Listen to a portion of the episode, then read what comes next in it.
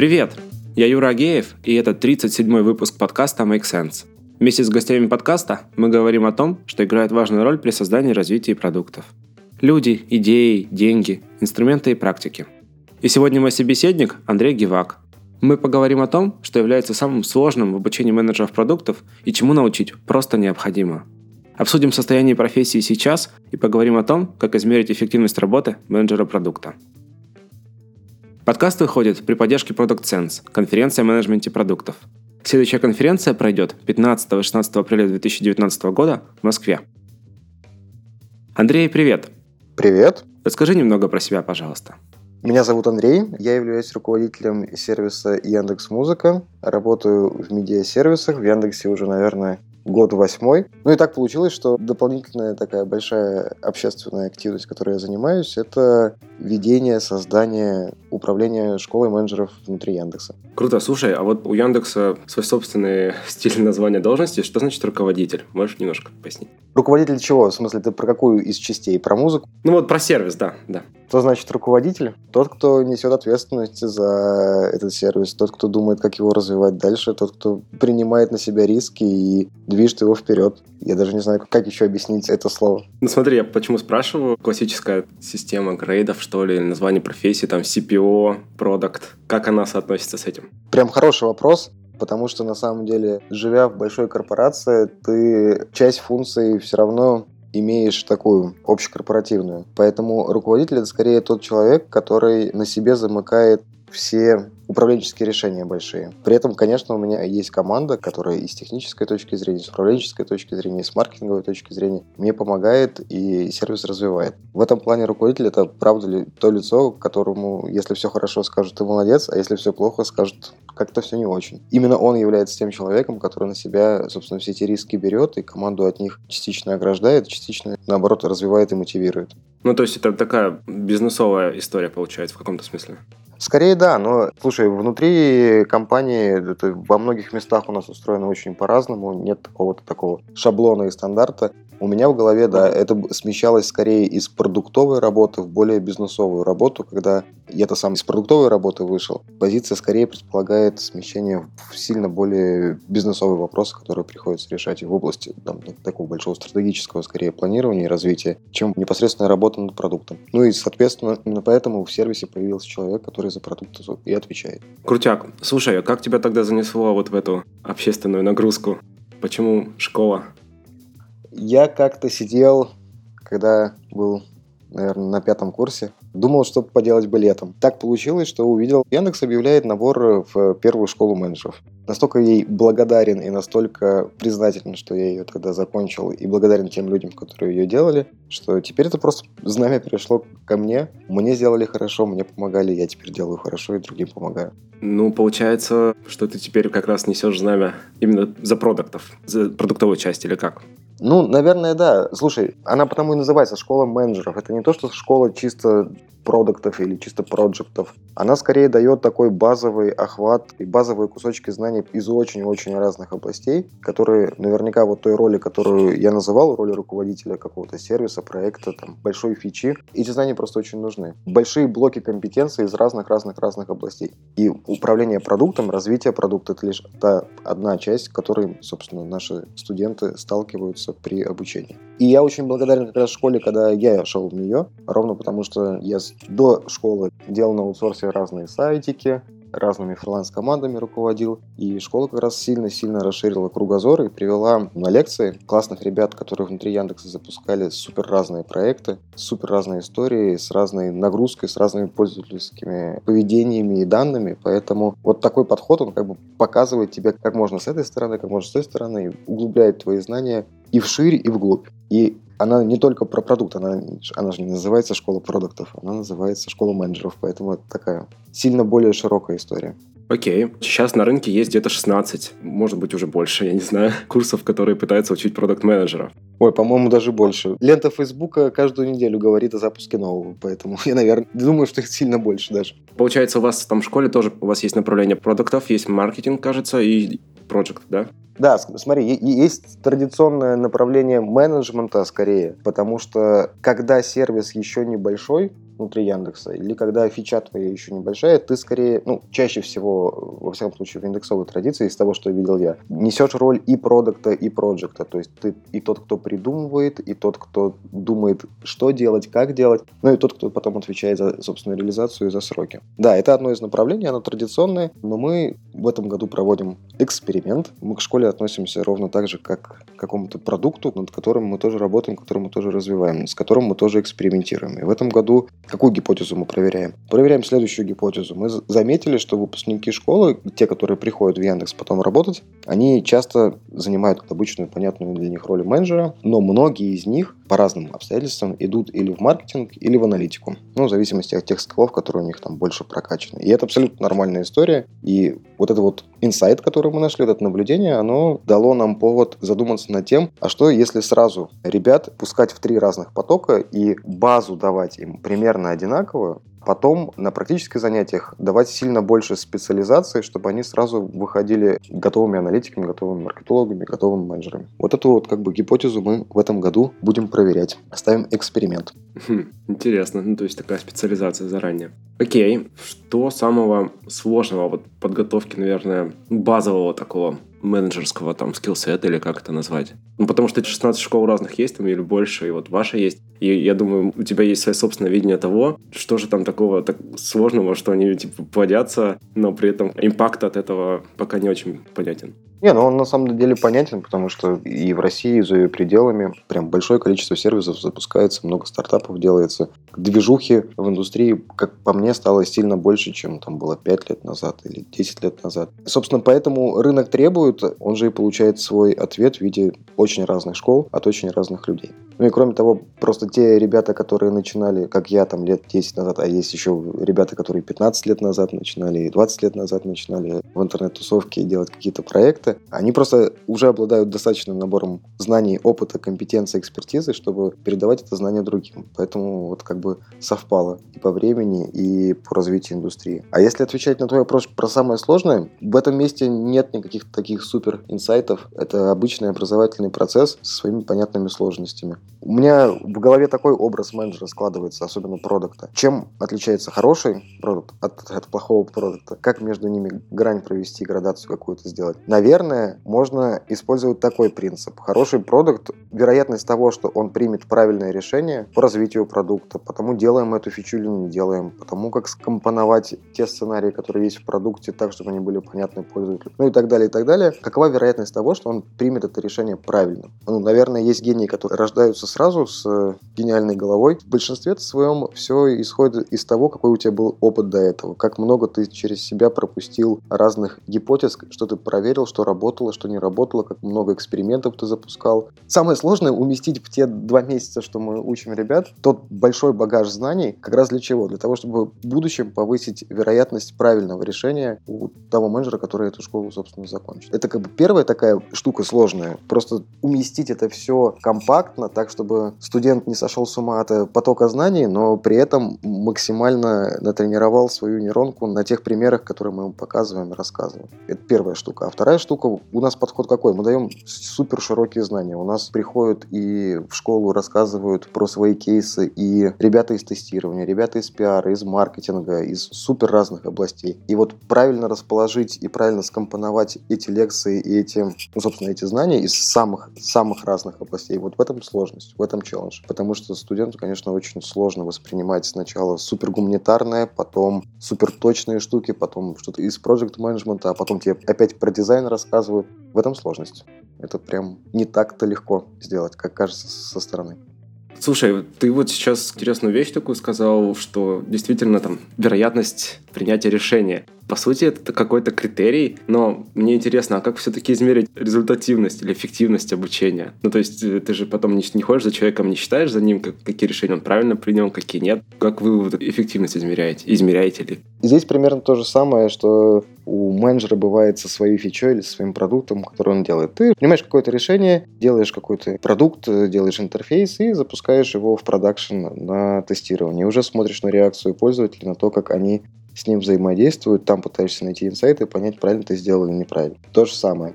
Мы запускаем школу, к нам приходят ребята. Сразу после того, как они начинают учиться, так же, как в обычной системе образования, У них есть чекпоинты, где мы проверяем то, насколько они там, классно усваивают материал, то, как они идут по программе. У нас называется зачеты. В конце курса целью вообще всего обучения является учебный проект, который необходимо защитить. В защиту мы приглашаем разных классных, больших продуктов и проектов, руководителей сервисов из Яндекса, ровно для того, чтобы проверить твой проект, твою задумку, твою гипотезу, пусть и учебную, на прочность. Как раз со стороны ребят-экспертов они могут на это посмотреть сильно более критически, чем молодые студенты, потому что они не раз это запускали уже в Яндексе и проходили через этот путь.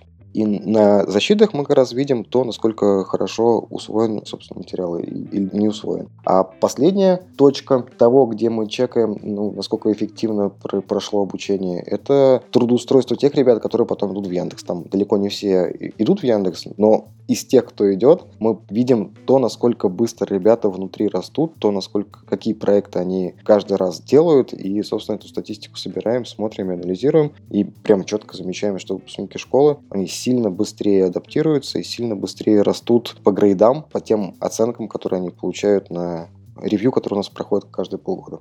Интересная такая штука. Сейчас подумал, вот обучение прошло, окей. Почему до сих пор обучение идет таким традиционным образом? Да, ну, короче, по сути, в лоб мы пытаемся загрузить, ну вот не только там школа, в принципе, все остальные также курсы, и даже мы вот программу сейчас тоже делали образовательную. Мы загружаем массив знаний в голову человека. Думал ли ты, может, о каких-то более эффективных способах, собственно, развития? А если посмотреть на школу в целом, у нас уже сейчас восьмой набор идет, и каждый раз мы экспериментировали, и каждый раз мы немножечко меняли программу и немножко меняли подходы к обучению. Когда я приходил в школу в самый первый раз, ты абсолютно прав, там все было по классике. Приходят разные ребята из Яндекса и рассказывают просто про, про те вещи, которые они делали, которые они запускали. Все это выстроено в какую-то более-менее понятную структуру, и ты на выходе наделен какими-то инсайтами, какой-то экспертизой, которую тебе рассказали. Следующее, что мы сделали, мы начали эти видео записывать, и уже следующие потоки потоки, которые приходили к нам в школу, они вот ту теоретическую базу, она правда необходима, чтобы всех студентов привести к какому-то общему знаменателю. Просто потому что не хочется... Знаешь, когда в аудитории сидит 30 человек, и кто-то прям отлично разбирается, например, в юнит-экономике, а кто-то даже базовых принципов не знает, и глоссария еще даже не знает. Очень сложно и тем, и тем дать одинаково полезные знания. Приходится их упрощать до того самого наименьшего общего знаменателя. Так вот, чтобы этого не происходило, мы записали видеокурс, выставили его публично. И теперь вот базовые теоретические знания мы надеемся на то, что студенты к нам будут приходить и будут ими наделены. Поэтому это что нам позволяет сделать? Это нам позволяет сильно сместить фокус с той теории, ты абсолютно прав в том, что она усваивается сильно хуже, в сторону практики. Практикой все гораздо интереснее, потому что на практике ты можешь прям пощупать, потрогать и получить обратную связь очень быстро. Ну и просто твое вовлечение как студента в практическую работу сильно, сильно больше. Поэтому мы сместили как бы фокус с того, чтобы теорию давать, с того, чтобы просто какие-то вещи рассказывать, в сторону таких воркшопов и более практических занятий. Особенно большие они у нас происходят по выходным, у нас там суббота тоже учебный рабочий день. Абсолютно с тобой согласен, что от теории нужно переходить к практике. А следующий этап мы его делали в рамках мобилизации. Это у нас был такой проект, когда несколько школ, выпускники нескольких школ, потом соединялись вместе и работали совместно над тем проектом, который они, ну, собственно, придумали. Потому что там были как раз школы и разработки, и дизайна, и менеджмента. И вот их объединив, хватало компетенции для того, чтобы за несколько месяцев собрать прототипчик чего-то и этот прототипчик показать. Потом мы от мобилизации отошли, зато сейчас все студенты, которые того хотят, они могут пойти в Яндекс на стажировку и внутри уже ну, непосредственно команды запустить что-то в продакшн. У нас, собственно, такая цель всегда и стоит, что человек, который приходит, он за три месяца уж точно что-то может придумать и до продакшена запустить. Прежде всего для того, чтобы ему самому было понятно, как это все по-настоящему работает. Основной вывод, к которому я веду. Смещать с теории на практику – это очень хорошо. И мы этот фокус пытаемся как раз и переместить с тех теоретических знаний, которые есть, в сторону очень большой практической экспертизы, которую они могут получить. Почему спросил про это? Есть такое мнение. Продукт — это человек, у которого есть какой-то решенный кейс. Сейчас я объясню. Есть ребята, вот там Product University, они там запускают что-то вроде онлайн-акселератора, там 8 недель и так далее, и так далее. Ну, в общем, они позиционируют себя, их ценностное предложение в каком-то смысле в том, что по выходу из их школы, у тебя якобы есть решенный кейс. Ну, а кейс ты там должен найти у какой-то компании и решить его, словно кейс, там, как увеличить конверсию чего-то на полпроцента, я не знаю, что-то типа того. Что думаешь на это счет? Ну, то есть, действительно ли, чтобы там прям так научиться, нужно решать какие-то кейсы, и, ну, вот что-то типа того? Мне кажется, это самый такой правильный путь, потому что теорию, на самом деле, и, и вот знания непосредственно теоретические, эти фундаментальные, их спокойно можно получить просто в интернете. Зайдя на YouTube, там половину лекций и половину тем можно спокойно почитать и посмотреть. Зайдя в разные блоги, особенно англоязычные, там сильно более широко описаны те знания, которые базовые тебе нужны. А вот кейсы — это как раз то, что твою нейронку тренирует по полной программе. И чем больше ты через себя их пропустил, чем больше ты насмотрелся, наслушался, и чем больше ты натренировал свою голову на принятие правильных решений, чем больше ты их как бы расшевелил, тем потом ты как продукт будешь ну, более эффективен. Вероятность того, что ты примешь правильное решение, будет сильно более высокой. По-моему, как раз вот в эту сторону, если уж говорить про в целом подходы к образованию в нашей области, да, может быть, и не только в нашей, как раз туда все идет. Я знаю, что есть у Олега Якубенкова отличный симулятор GoPractice, который классно именно в игровой форме прогоняет тебя через множество кейсов, чтобы на выходе как раз ты этими кейсами обогатился и немножко начал думать и задумываться. Я знаю про такие симуляторы и из других областей. Я знаю, что много ребят, которые вокруг меня тусовки существуют, они многие вкладываются как раз ровно в такие симуляторы. Кто-то на основе там телеграмма или мессенджера их пишет, кто-то свою платформу делает. Я думаю, что в этом году мы еще несколько таких больших запусков увидим. Собственно,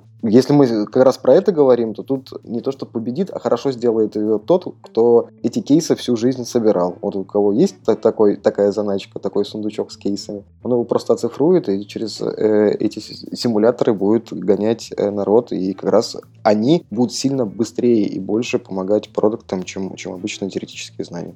Вот мое, мое мнение такое же. Окей, а смотри, есть такое MBA. Я сам не учился, не знаю. Вся информация почерпнута из очень надежного источника под названием Facebook. То, что кейсы, которые, там, например, на, на, на MBA дают, они людей заставляют... Ну, они, они, они навязывают им, по сути, шаблонное какое-то мышление. Не получится ли так, что можно что-то испортить, наоборот? Это хороший вопрос. Я, на самом деле, тоже MBA не заканчивал, и отзывы, которые я про него знаю, супер разные, и от восторженно положительных до того, что это полная потеря времени и трата денег. Я с тобой согласен, что, на, наверное, те подходы к обучению, когда ты прогоняешь человека через кучу разных кейсов, конечно же, будут в нем какую-то шаблонность мышления развивать. Но на самом деле, кажется, это просто подход к программе или подход к тому, как ты выстраиваешь кейс за кейсом. Любой кейс — это не что иное, как просто фреймворк, которым ты можешь пользоваться, а можешь не пользоваться. Даже если базово смотреть на то, как продукты делать, есть же два таких основополагающих подхода. Один из них про то, чтобы ну, такой более гуманитарный, про каздев, когда ты идешь и узнаешь про свой продукт в полях у людей, пытаешься найти эту проблематику и, собственно, придумать для нее решение. А второй, когда ты скорее запускаешь что-то, и потом, ну, такой data-driven подход, когда ты меньше общаешься с людьми, зато сильно больше смотришь в цифры, анализируешь их, и на основе этого принимаешь решение. И это лишь фреймворки того, как ты можешь управлять процессом думания, развития и того, как продукт дальше будет развиваться. Это инструменты. А уж как ты дальше им будешь пользоваться, ну, это и есть то самое умение, что отличает хорошего продукта от плохого продукта. Поэтому кейсы — это хорошо, Инструментарий это хорошо, фреймворки это хорошо, а дальше то, как ты используешь и то, как ты сам на самом деле пытаешься из этой шаблонности выйти, оно и показывает тот уровень, когда ты сможешь сделать квантовый скачок сам у себя внутри, в своей карьере или там, в своем развитии. Ровно тогда он и происходит, когда ты с одного фреймворка переходишь на другой или вообще придумываешь сам какую-то свою практику, технологию, которая позволяет тебе работать над продуктом, может быть в сочетании этих кейсов и инструментов, а может быть вообще отдельно стоящую. Вот в этом и развитие. Интересно. Мне это прям особенно интересно, такой коммерчески наверное, в каком-то даже смысле. Мы вот, по сути, же конференцию делаем, и каждый доклад в каком-то смысле это кейс. И мы иногда сталкиваемся с такими отзывами, понятно, что их там не супер много, но вот бывает. Я все знаю, я все видел, ничего нового не рассказали, там 50 типа докладчиков туда-сюда, и все, все повторяют. Туда. Но интересно, какой mindset должен быть у человека, чтобы вот он вытягивал из кейсов, там, из докладов, не знаю, из лекций, самую суть. Есть ли у тебя какие-то рекомендации на этот счет? Как смотреть на доклады и, и вытаскивать из них пользу? Ну, это с опытом, со временем приходит. На самом деле, все очень зависит от того, что человека мотивирует. Что мотивирует его жить, работать, развиваться. Ведь у многих разные к этому подходы. У кого-то мотивируют и больше всего мотивируют деньги, и тогда, понятно, ты будешь бизнесменом, который будет меньше задумываться про команду, который будет меньше задумываться про то, как твой продукт пользователи воспринимают. Зато ты будешь классным бизнесменом, который там юнит-экономику будет сводить и считать все хорошо. И есть люди, которые мотивируются решением задачек. Самое классное, вот те гормоны, которые в его мозгу появляются, они происходят тогда, когда эта задача решена. И она может быть абсолютно не денежной. Все зависит от твоей мотивации. Если есть мотивация, если есть желание на конференции вытянуть все самое полезное для тебя, то это возможно. Большинство, абсолютное большинство конференций, на которых был я, они были вполне себе полезны. Зависит очень сильно от человека, как он эту информацию пропускает через свои фильтры, как она позволяет ему посмотреть на какие-то вещи немножко с другой стороны. Только лишь от этого. Слова, которые говорит докладчик на конференции, они абсолютно для всех одинаковы. Но то, насколько они расшатают тебя и насколько они тебе помогут, зависит от слушателя и от того, как он интерпретирует их. Советы здесь могут быть ну, лишь искать каждый раз пользу в том, что ты слушаешь, что в тех кейсах, которые тебе показывают. А вы как-то готовите, вот, ребята, та часть обучения, которая пропускается, как мне кажется, учить учиться. Не учат людей, как правильно учиться. По сути, это же ведь тоже навык уметь учиться. Ну, то есть то, о чем ты сказал, это, по сути, открытость к новому, способность смотреть каким-то новым углом, там, нестандартное мышление и так далее, и так далее. Вот, вот эта часть как-то закрывается. По-моему, это самая большая проблема современного образования, ну, во всяком случае, там, школьного или академического, ровно в том, что до сих пор по старинке пытаются детям и студентам дать знания, но не дать критичность мышления и умение учиться. Мир уже давно-давно поменялся с наличием интернета, и те знания, которые учитель пытается ученику донести, ну, они же вообще доступны, их можно просто вбить, э, поискать, и любой поисковик тебе даст ответ быстрее, лучше и точнее, чем это может сделать учитель. А вот что может сделать учитель, это а, рассказать, что интернет классно, но надо иметь критическое мышление, чтобы не доверять всему, что написано, а уметь это анализировать, вытягивать самую важную суть, понимать зависимости между информацией и так далее. А второе, то, как, собственно, учиться, как развиваться, как... Э, знаешь, у нас в школе было классное упражнение. Дают А4 листочек с текстом, и просьба была всегда у учителя написать в одном предложении суть того, что ты прочитал. И у нас тогда еще, в начале 2000-х. Ну, это сложное упражнение было, мало кто справлялся. У меня мама учитель в школе, и она говорит, что вот это упражнение до сих пор практикуют многие учителя. И вот она говорит, что со временем клиповость этого мышления, которое сейчас у детей есть и распространено, оно показывает, что кажется довольно простую штуку прочитать страницу текста и в одном предложении сформулировать то, о чем ты прочитал, про что этот текст. Все сложнее и сложнее дается современным детям. И это очень-очень печальная история, потому что ровно от этого ты как раз эти кейсы, которые ты на конференциях слушаешь, и не можешь осознать, не можешь пропустить через себя, ты не можешь выделить суть и самое главное. Это умение это навык, который необходимо развивать. И кажется, что он развивается просто через общение с другими людьми, через то, как ты кейсы воспринимаешь и как ты их потом к себе вот в ту учебную работу, которую ты делаешь, учебное задание, которое ты делаешь, проект, над которым ты работаешь в рамках школы, ну там не, не в рамках школы или та курсовая работа, которую ты делаешь в университете, как ты эти знания потом перекладываешь. Слушай, знаешь, что еще, мне кажется, помогает хорошо в этом месте? Это нетворкинг. Ты, как бы, общаясь с другими после лекции, студентами, которые есть, ты видишь, как они воспринимают эту информацию и видишь, на что они обратили внимание из того там, многочасового материала, который им был сейчас предоставлен. Проверяя то, как ты его понял и воспринял, и то, как твой сосед по партии или там любой другой ученик его или студент его воспринял, в этом ты сам себя развиваешь в том, чтобы учиться учиться, в том, чтобы уметь воспринимать информацию, находить эти инсайты и строить взаимосвязи между ними. Хм, это, по сути, то же самое, ну, как упражнение с главной идеей, да, там, из текста. Люди послушали одну и ту же лекцию, там, один и тот же доклад, но каждый услышал свое, и вы такие оба опылились. Да, кстати, я сейчас подумал, что это классная штука. Если кто-то пишет конспекты, чтобы потом все вместе могли посмотреть на конспекты разных студентов, ну, на одной и той же лекции. Это прям интересно было бы посмотреть. Ну, то есть, они разное запишут и по-разному воспримут то, что является сутью этой лекции, тем инсайтом, который пытался лектор донести. Это хорошее упражнение. Надо, надо, надо над этим подумать. Хорошо, давай к профессии, наверное, ближе сдвинемся. Продукт менеджер менеджер продуктов. Что сейчас происходит с ним, как думаешь? Как она себя чувствует, эта профессия? Слушай, ну везде же супер по-разному. Зависит и от той команды и компании, в которой ты работаешь или которую ты пытаешься сам сделать как основатель.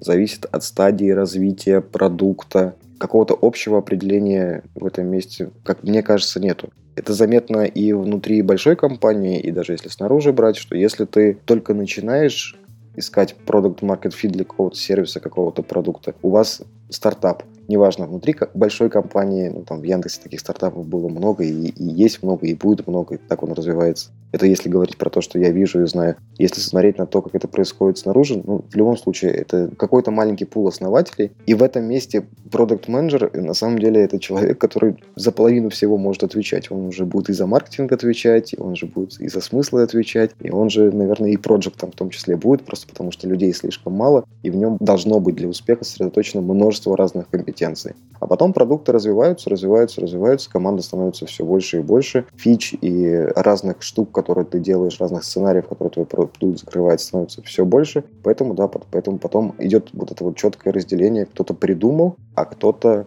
потом это воплотил в жизнь, и так, наверное, оно и делится потом на продуктов и проектов, на такую активную пару, которая один визионер, которому все равно на технологии и на текущее развитие мира, и он живет уже на 5 лет вперед, и ему все равно то, что разработчики говорят, что это невозможно, а второй, который как раз вот это вот пытается приземлить и пытается сделать так, чтобы хотя бы что-то запустилось, и запустилось не через 5 лет, а в этом году, и пытается придумать ту карту, как вот то вот большое стратегическое видение можно достигнуть. Иногда это можно сочетать в одном человеке, иногда это сложно сочетать уже в одном человеке, тогда там происходит разделение. Если говорить про мою команду, то у нас в команде такое деление, наверное, сейчас начинает четко прокрашиваться, и мы, наверное, будем намеренно идти в сторону продуктовой команды и проектовой команды, но в целом на протяжении многих лет мы скорее исповедовали принципы того, что менеджеры — это про все. Он и про придумать смысл, а потом про то, чтобы пойти, запланировать, разбить на подзадачки и сделать. Хотя, конечно, попахивает шизофренией, потому что одна половина мозга твоя говорит тебе, давай вот такую супер классную штуку сделаем, точно как-то можно попытаться это сделать, вот это вот и тянет тебя вперед, а вторая говорит, блин, тут у меня такие баги, тут такие баги, а команда это сейчас не, не переварит, надо как-то разбить это все на части. И такой внутренняя борьба идет, дуализм происходит. Поэтому, видишь, это модное слово продукт менеджер мне кажется, каждый сейчас вкладывает свой смысл. Для меня лично это скорее та роль, которая пытается ответить на вопросы, зачем мы это делаем? Для, прежде всего для себя и настолько хорошо ответить, настолько в это поверить, что сможет команду тянуть вперед, а во-вторых, команде объяснить, а потом еще миру объяснить, зачем же мы это все сделали. Наверное, он же все-таки думает и про то, что непосредственно мы делаем, больше про интерфейсы, про UX, про все остальное. А вот тот, который проектовый, скорее на вопросы когда и как. Еще раз скажу, а иногда это в одном человеке бывает, иногда эти роли разделены от команды к команде. Вообще, возможно, как думаешь, в итоге систематизировать навыки, я не знаю, вот грейды вот этого всего? Потому что, ну, ты верно заметил, на этапе основания компании, продукта, это реально человек-оркестр. Да, all, all in one, да. Да-да-да. А потом идет просто специализация. В конце концов, ну, я не то, что там сильно знаю, но предполагаю, что там в Фейсбуке, например, человек может, продукт менеджер быть просто какой-то супер маленькой, там, не знаю, части Фейсбука. И ты такой, окей. Ну, то есть уровни ответственности совершенно разные могут быть. Так вот, возвращаясь к вопросу, насколько там систематизация это в принципе возможно? И вообще нужна ли она? А я не знаю, насколько она нужна. Это скорее даже не систематизация. Это, наверное, когда со временем в этой области многие-многие-многие продукты применяют примерно одинаковые методы для решения своих проблем и одни и те же инструменты используют. Все это вырождается в какой-то фреймворк или подход того, как эту проблему можно решить. Ведь на самом деле проблема какая и вообще чем занимается продукт? Он придумывает разные продукты для того, чтобы упростить жизнь людей. Такими вещами занимались э, не только в интернете, а все время человечество придумывало что-то, чтобы упростить свою жизнь. Придумало довольно много способов, как подходить к тому, как вот эту вот задачу можно решить. Ну, даже систематизации того, как изобретательские задачи решать, ну, ТРИС же есть, это то, то, угу. то направление, которое вот в Советском Союзе, например, было очень популярно. И методов э, и инструментов для решения вот этой вот проблемы, упрощать жизнь людей, изобретать что-то новое, ну, уже довольно много, и есть разные подходы. И вот это вот является системной фундаментальной основой. А дальше если ты попытаешься собрать, э, не знаю, best practices, которые работают прямо сейчас, то пока ты их будешь собирать, они уже, скорее всего, работать не будут, и появятся какие-то новые. Поэтому это занятие всегда полезно в моменте, просто чтобы показать человеку, вот натренировать его на каких-то кейсах. Но не является фундаментальным, потому что, правда, если мы говорим про то, что сейчас работает в App Store или там, не знаю, в ASO, оно через полгода уже работать не будет, потому что поменяются механизмы поиска, потому что сместиться с фокус с одной операционной системы на другую, куча еще всего поменяется. А вот того, как искать инсайты у людей и заниматься каздевом, или того, как инсайты искать в данных и сегментировать свою аудиторию, когорты строить. Вот это вот, наверное, является той базой фундаментальной, которая любому продукту нужна. Вот в этом и отличие, что если это сиюминутный кейс, и он лишь показывает особенности текущей технологии, это можно даже не учить, не проходить, это nice to have знать, но завтра, послезавтра все изменится. А если это фундамент, если это тот фреймворк, который многим-многим-многим командам и компаниям помог, вот это и есть та систематизация, о которой, ну, собственно, в этом вопросе и говорим.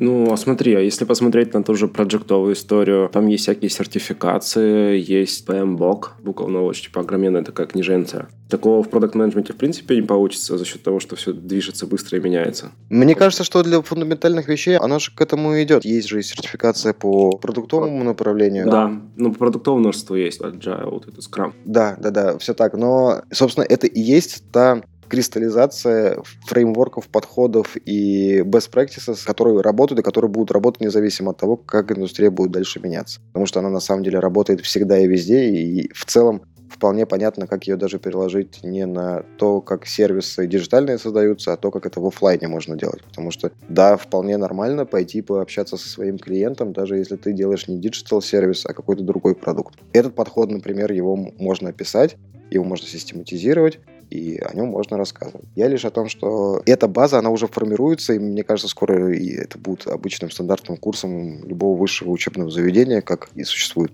такие же ровно фундаментальные базовые подходы к инженерному образованию, медицинскому образованию и так далее студентом был давно, я не знаю, может уже сейчас прям на постоянной основе есть факультет информатики и управления да, в Бауманке, может быть у них уже есть отдельная специализация Product Management или Project Management, может быть это просто по-другому сейчас называется в академических структурах. Так что систематизация, она точно будет идти.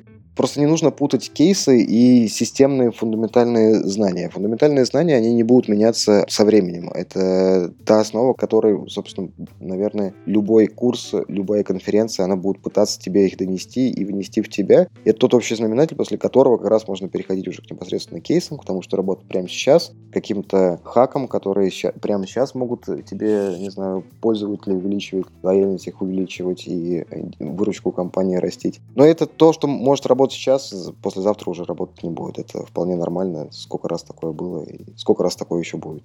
Хорошее замечание. Что бы ты отнес к фундаментальным вот таким знаниям для продукта? Ну, то есть, там, ты упомянул уже CastDev, ну, по сути. Да. И, типа идти, общаться с людьми, что еще?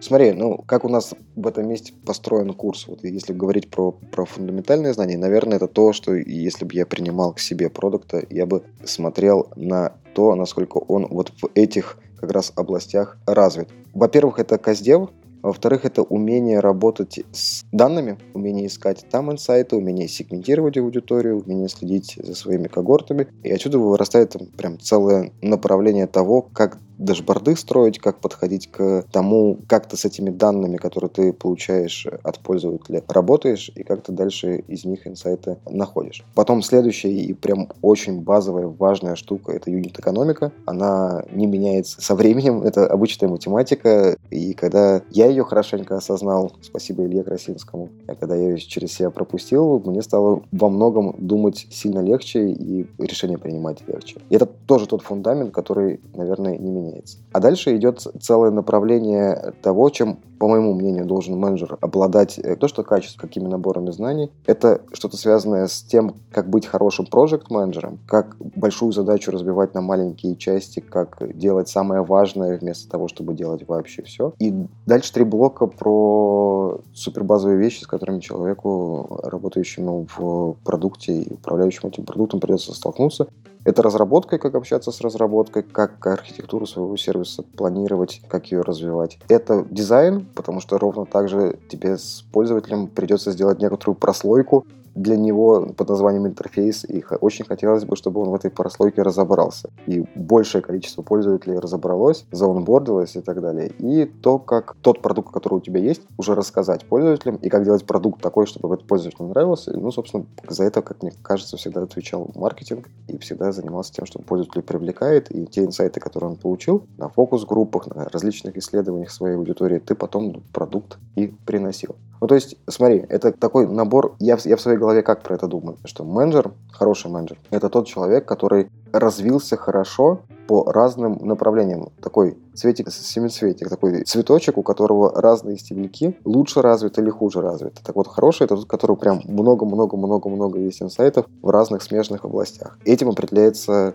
то, насколько этот человек потом дальше успешно будет решать какие-то кейсы или выполнять какие-то задачи.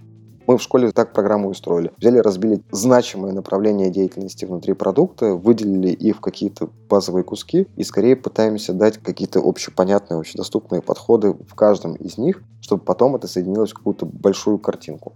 Еще очень полезно в этом месте вот такой подход использовать. В Яндексе есть чек-лист, запуска нового сервиса. Отличнейший документ, наполненный многими инсайтами, болью и кровью других проектов, которые запускались и что-то было не так, потом добавляли в чек-лист.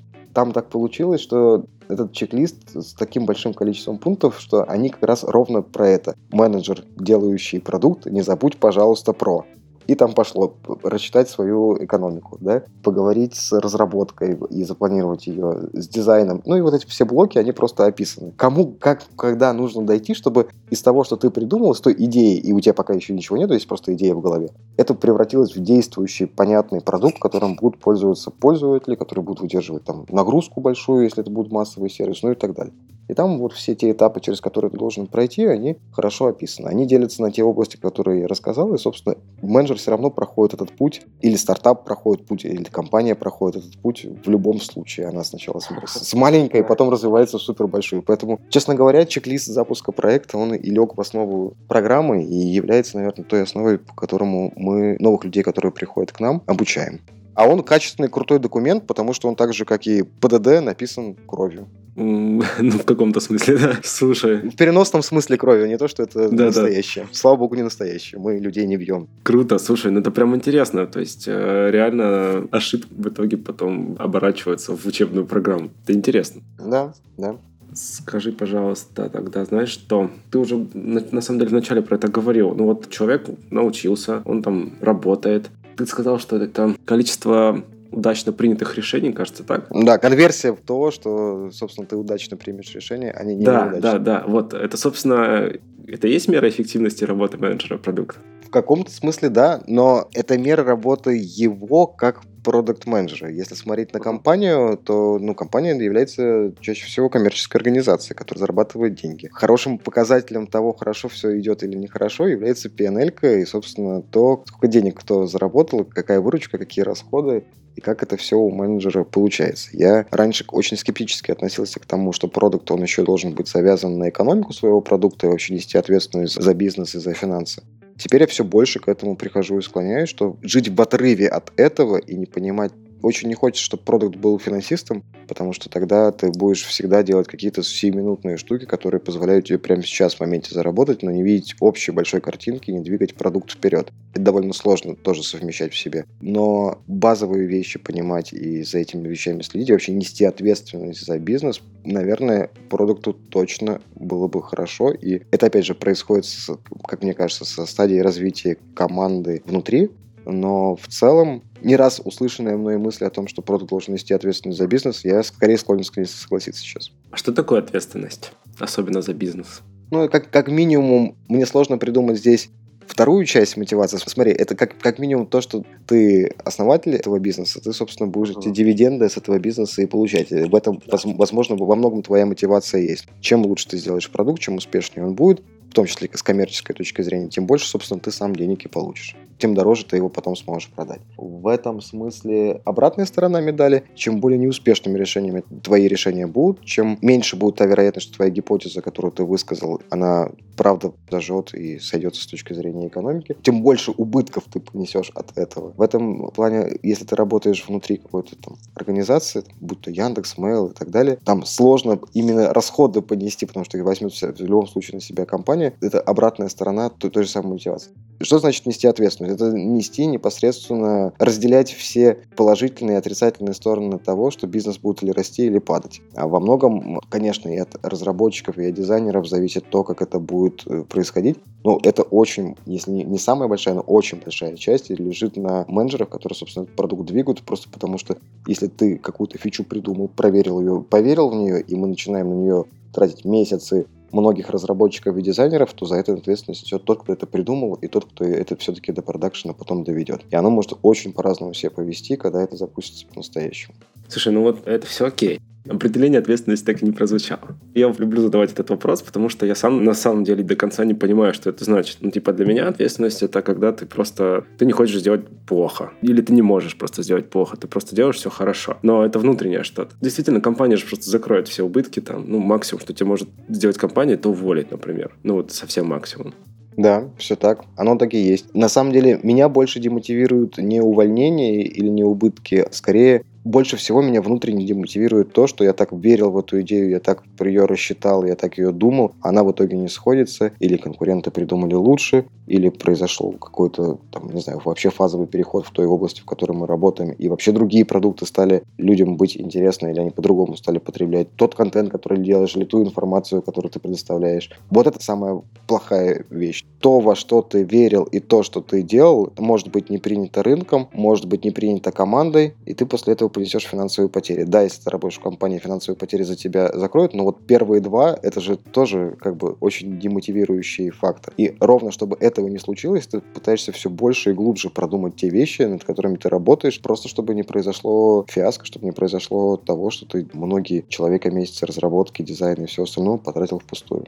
Ну, в общем, все-таки в итоге внутренняя штука. Качество человека скорее. Да, безусловно. Можно, наверное, придумать систему мотивации не только за положительный результат, но и за отрицательный. Если ты являешься собственником бизнеса или сооснователем какого-то бизнеса или акционером этого бизнеса, наверное, на тебе это тоже скажется, в том числе в финансовом плане. Но далеко не все внутри больших корпораций такими людьми являются. Хорошо, а можно как-то это проверить, как думаешь? Ну вот э, до момента X, когда что-то случится? Конечно. В смысле, проверить свой продукт? Не-не-нет, проверить, ответственный ли человек. Ну, то есть, как, как это понять? Очень хороший вопрос. Вот это уже как раз ты становишься не продуктом, а непосредственно руководителем, потому что в его задачу, в отличие от продукта, разработки и всего остального, входит еще очень важная составляющая по формированию команды, по поиску вот тех самых ответственных людей.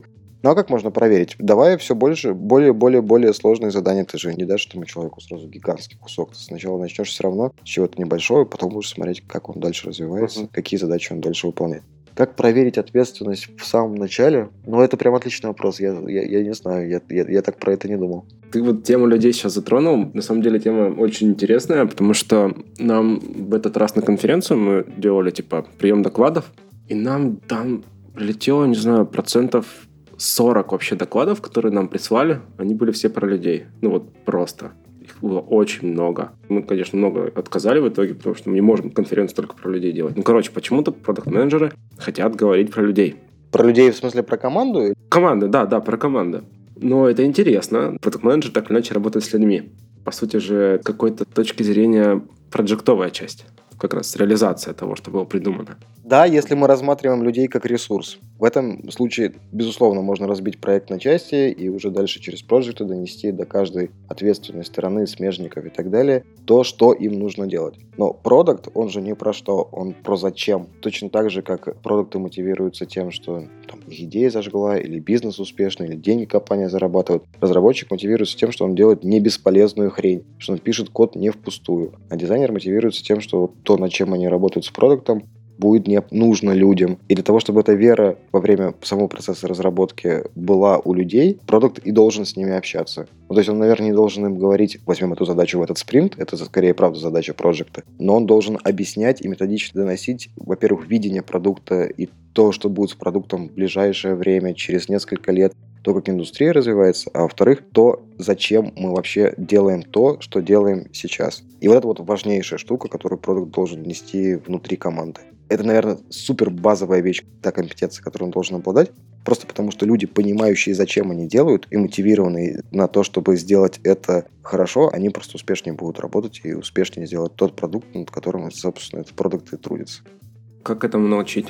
Это супер soft skill. Кстати, мало развитый, как мне кажется, в русскоязычном сегменте диджитала, потому что с теми ребятами, с кем я общался за рубежом, у них вот это как раз прокачано сильно больше и сильно лучше. У них и с эмпатией получше, и с тем, чтобы выслушать других людей, и донести до других идею, и заставить в это поверить, и повести за собой. С этим, кажется, все лучше всегда обстояло. Но мне кажется, текущая индустрия сейчас понимает эту проблему, и ровно это выражается в тех цифрах, которые ты уже приводил, о том, что про это сейчас стали много говорить, про это стали много обсуждать, этому стали много учиться. Вот. А как этому учить?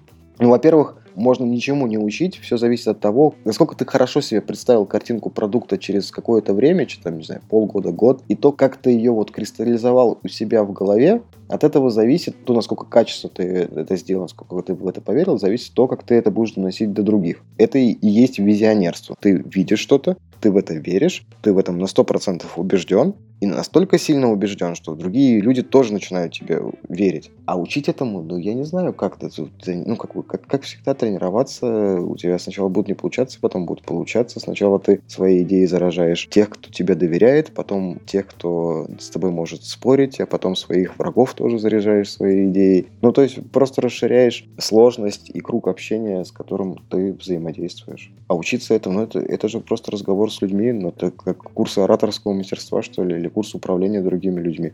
Это, это лишь инструменты. Самый большой вопрос – это вопрос веры. Донести то, во что ты веришь до другого человека, ну, с этим будет сильно легче, если ты сам в это поверил. Поэтому как раз хорошо работают фаундеры, которые сами во что-то поверили и двигают компанию вперед.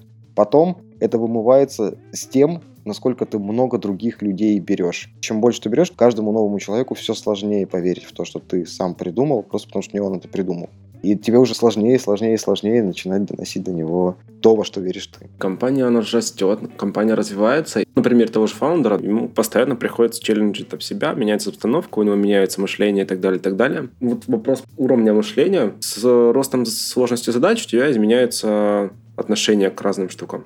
По сути, когда ты хочешь какому-то человеку дать большую крупную задачу, ты хочешь, чтобы он думал вот так-то. С этой точки зрения, продукты, мне кажется, что у них реально какой-то отдельный mindset. Что в него должно входить? У него должна входить юнит-экономика, общение с людьми, вот это вот все, что там перечисляли. Как его пушить дальше? Понятно, что новые задачи там и так далее, так далее. Человек, например, он понимает, что он хочет сдвинуться вперед. Как ему вот это мышление протолкнуть, подтолкнуть вперед? Человека с непосредственно, да? Тут как бы мы в обсуждении две проблемы увидели, две проблемы пытаемся не то что решить, а обсудить. Первое, это то, что я услышал и слышу, это то, как с ростом команды не потерять те базовые принципы, которым ты сам веришь. Да, это про культуру. На это культура, да, тут ответ очевиден. И это то, куда еще руководитель должен инвестировать вторую свою половину времени, да. Первую на, на команду, вторую на культуру. Вот и вся работа руководителя. На самом деле нет, не только этим он должен заниматься, но это очень большие и важные штуки. А как челленджить продукта своего, чтобы он рос, повышать ему уровень абстракции, попытаться расшатывать все время те шаблоны, в которых он сидит. Весь рост же он там, где тебе некомфортно. Он в том, чтобы вывести тебя из твоего уровня комфорта. Если продукт хорошо умеет CAS-9 и хорошо у него тут получается, значит, очевидно, что он там нашел свою компетенцию. Значит, его развитие в местах наименьшей его компетенции. Это цитата по Красинскому. Точка роста команды в зонах наименьшей компетенции этой самой команды. То же самое индивидуально для человека. Точки роста человека в том, где он менее всего прокачан. Значит, если у продукта хорошо получается КАС-9, значит, наверное, у него чуть похуже все про то, как доносить до пользователя продуктовый маркетинг, например. Или наверняка у него в этом месте хуже будет идти общение с разработкой или с дизайнерами. Ну, то есть есть какие-то области, где он он же не может быть одинаково классно, гениально прокачан во всех областях. Значит, есть те области, где он прокачан хуже. Значит, нужно ему обратить внимание, что иди вот это посмотри, иди вот это посмотри. Или прокачайся туда. Это первая штука из понятных. А вторая штука просто выталкивать его вообще на другой уровень абстракции. Многие проблемы можно решать. Я вот раньше, когда занимался только продуктом, думал, что продукт самая важная штука. Важнее его нет ничего. И только делая продукт лучше, ты можешь развивать бизнес. Ну, на самом деле, это, безусловно, так, но не, не только продуктом ты можешь развивать бизнес. Еще супер важна дистрибуция, еще супер важен маркетинг, еще супер важен пиар и множество других областей, которые точно так же могут помогать тебе развивать продукты. Я знаю кучу команд с кучу примеров, ну, примерно одинаковых по своим пользовательским свойствам продуктов, но один охрененно крутой и зарабатывает плохо, а второй офигенно нормальный, вполне себе, но не такой крутой, как первый. При этом уровень команды маркетинга там такой, что он зарабатывает сильно больше и сильно круче. Это разные вещи, и они про разные. Вот чем больше продукт начнет таких смежных областей захватывать и себя там качать, тем будет лучше. Я по своему собственному примеру знаю, что после того, как я перестал думать только про продукт как важнейшую штуку, а еще очень много начал уделять внимание тому, как упаковывается этот продукт для пользователя, и про то, как ты про него рассказываешь, там еще такая кладезь для того, чтобы развивать себя в качестве своих собственных компетенций растить бизнес, что это просто в моем конкретном мире это было просто прям открытие, сдвиг какой-то. Я вышел на другую какую-то плоскость по развитию. Вот так же нужно и продуктов толкать, хорошо замечая то, где они менее всего прокачаны. Вот и все.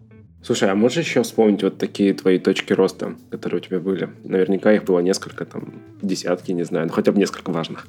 Первое очевидное, да, это тот инсайт, который у меня произошел, это то, что продукт супер важен, но не менее, а иногда и более важна его упаковка. А потом дополнительно могу добавить, что еще и способы его дистрибуции. Потому что это колоссально важно. Супер классно, когда у тебя в команде и продукт хороший, и то, как ты про него рассказываешь упаковываешь, тоже все с этим хорошо. И еще и все каналы дистрибуционные прокачаны по полной программе. Я раньше жил лишь в мире, где вот есть продукт, мы его сделаем классно, уж как-нибудь там все про него сами узнают. Ага, 10 раз. Такого, конечно же, не бывает. Даже если продукт супер-мега крутой и замечательный. Важно, что у тебя на первом экране телефона стоит. Вот это, например, тоже очень важная штука. Независимо от того, какой, какой продукт ты делаешь. Просто потому, что пользователю сильно удобнее нажать, взял, запустил приложение, если оно у тебя уже предустановлено. Это первый такой прорыв, который в моей голове случился. А второй из, из крупного про то, как, ну, наверное, для меня было открытие, про то, как можно думать про продукт, про узкие места продукта, про воронку продукта, как его можно сегментировать. Это все связанное с юнит-экономиками и идеями этого подхода или идеями того, как, можно смотреть на свой продукт, на своих пользователей, как можно следить за когортами и так далее. Ну, это вот было второе супер-мега открытие и то, куда, если кто-то не понимает из наших слушателей, что такое юнит-экономика, это то, что вот прям можно идти гуглить, и вот все, что вы найдете, можно смотреть и читать. Смело знаете, что это вас прокачает по полной программе. Вот это, наверное, такие из запоминающихся две супер штуки, которые мне продвинули вперед. Но это зависит от бэкграунда каждого. У меня при этом все, что связано с эм, разработкой и дизайном, было и так хорошо прокачано. Наверное, если бы я был человеком, который классно знает все про юнит-экономику, для меня наоборот. Много открытий совершилось бы в том, что я с другой стороны подходил бы и другие компетенции своего лепестка качал бы, там бы открыл много для себя нового. И думая раньше, что все только маркетинг решает, потом бы осознал, что продукт супер классная штука, и там тоже есть куча всего, что можно делать. Человек же не приходит в индустрию со всеми прокачанными областями. Так не бывает. Кто-то из разработки вырастает, кто-то из дизайна вырастает, кто-то из финансистов приходит. И вот там вот у тебя хорошо прокачано и развито. А дальше твоя собственная область развития лежит в том, насколько быстро и насколько классно ты покроешь те вот лепесточки, которые у тебя прокачаны меньше, ровно потому что в этих лепесточках твоя наименьшая компетенция. Давай, наверное, будем уже закругляться. Всего один вопрос. Почему одновременно существует школа менеджеров Яндекса и школа продуктов? У вас был набор недавно совсем, когда он закончился, в феврале, кажется. Как так получилось? Компания растет, и я прям счастлив, что внутри компании у нас хватает сейчас сил, ресурсов и людей, которые могли бы разные сегменты покрывать разными решениями, которые они предлагают образовательные. Это примерно как всегда, если какая-то продуктовая проблема, и ты сходу не понимаешь, что происходит, первый совет, который я всем даю, сегментируй. Тут то же самое. Не то, что у нас есть какая-то продуктовая проблема, просто есть, понятно, разные компетенции людей, разные люди, которым мы хотим помочь свои, своими, вот, собственно, образовательными программами. Если школа менеджеров, она скорее направлена на ребят, которые молодые, классные, с горящими глазами, которые поделали какие-то маленькие свои проекты или похватали каких-то из разных областей по чуть-чуть знаний, и она скорее может объединить эти знания и дать широкую картину, то школа продуктов — это для реально крутых продуктов, которые уже там много чего позапускали, может, бизнесы свои делали, может быть, свои какие-то там большие фичи внутри продукта. Ну, то есть это ребята с опытом. И в этом плане это просто рассчитано на разный уровень компетенции людей, которые приходят. Если школа менеджеров это скорее для людей, которые чуть менее опытные, то школа продукт для опытных ребят. И дальше, собственно, и программа различается, и те проекты, которые на выходе получаются, они абсолютно различаются. И та глубина, с которой разные темы затрагиваются, тоже различается. Собственно, в этом основное различие. Школа менеджеров — это скорее для начинающих ребят, школа продуктов — это для хорошо прокачанных ребят. И вот одновременно их посадить за парту и давать им одну и ту же программу невозможно. Я тебе эту проблему описывал, мы с ней сталкиваемся постоянно. Да и каждый студент в любом универе с ней тоже сталкивается, потому что преподавателю или там методисту или тому, кто делает любой образовательный проект, приходится понижать уровень проекта до такой степени, какая есть у наименее прокачанного человека в аудитории. И если бы мы два этих сегмента посадили бы вместе, то ребята из школы продуктов, они бы просто заскучали на половине примерно лекций. А если бы эти лекции давать ребятам из школы менеджеров, они бы ничего не поняли, потому что просто не прошли какие-то базовые основные вещи. Я был на выпускном вот этой школы продуктов. Такой был заряд позитива. Я был удивлен, там люди настолько были просто рады, весело. Но я потом поспрашивал, кто какие проекты делал учебные. Прям очень круто там. Да, там некоторые проекты сложно назвать учебными, потому что это на самом деле там ребята сделали прям по полной программе. Проекты из школы менеджеров, они правда учебные, потому что там и срок меньше, и интенсивность занятий больше. Там еще сильное отличие в том, что в школе менеджеров супер-мега общие такие широкие знания из очень разных областей. В школе продуктов, она потому и называется школа продукта, она все-таки больше сконцентрирована на то, как продукт делать с традиционной точки зрения и с толкования слова продуктов. У нас нет никакой конкуренции, и та, и та школа отличная, и, в той и той школе классные ребята учатся, классно защищаются и классные проекты делают. Много классных ребят, которые вкладываются и в ту, и в ту школу внутри Яндекса. Так что, ну, как бы, все отлично. Приходите и туда, и туда. Различие лишь в том, что школа менеджеров скорее для начинающих, школа продуктов скорее для опытных. Вот. Круто. Я сейчас тогда еще до приглашения сделаю. Мы вот э, смотрим, как мы из Product Sense, смотрим на то, что происходит на рынке образования. Буквально там две недели назад мы решили собраться с силами и запустить, короче, еще один зал на конференции. У нас он будет работать 15 апреля. Мы проведем трек про образование для продуктов. Там как раз, кстати, будет Катя Грачева выступать, она расскажет про кейс. Мы уже с ней а, списались, так. так что будем вместе с ней. А, вот так, все, отлично. Даже так. Программа меняется прямо на ходу.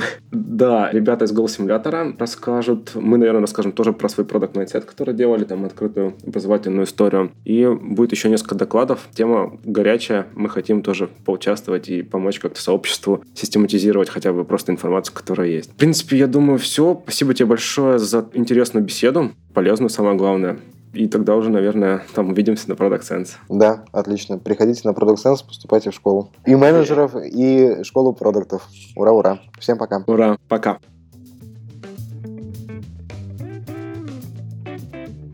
Итак, в этом выпуске подкаста Make Sense вместе с Андреем Гиваком мы поговорили о том, что является самым сложным в обучении менеджеров продуктов и чему научить просто необходимо – Обсудили состояние профессии сейчас и поговорили о том, как измерить эффективность работы менеджера продукта. Подкаст выходит при поддержке Product Sense, конференция о менеджменте продуктов. Следующая конференция пройдет 15-16 апреля 2019 года в Москве. Это был 37-й выпуск подкаста Make Sense и его ведущий Юра Агеев. Подписывайтесь, ставьте лайки и присылайте обратную связь. Спасибо, что были с нами. До следующего выпуска. Пока.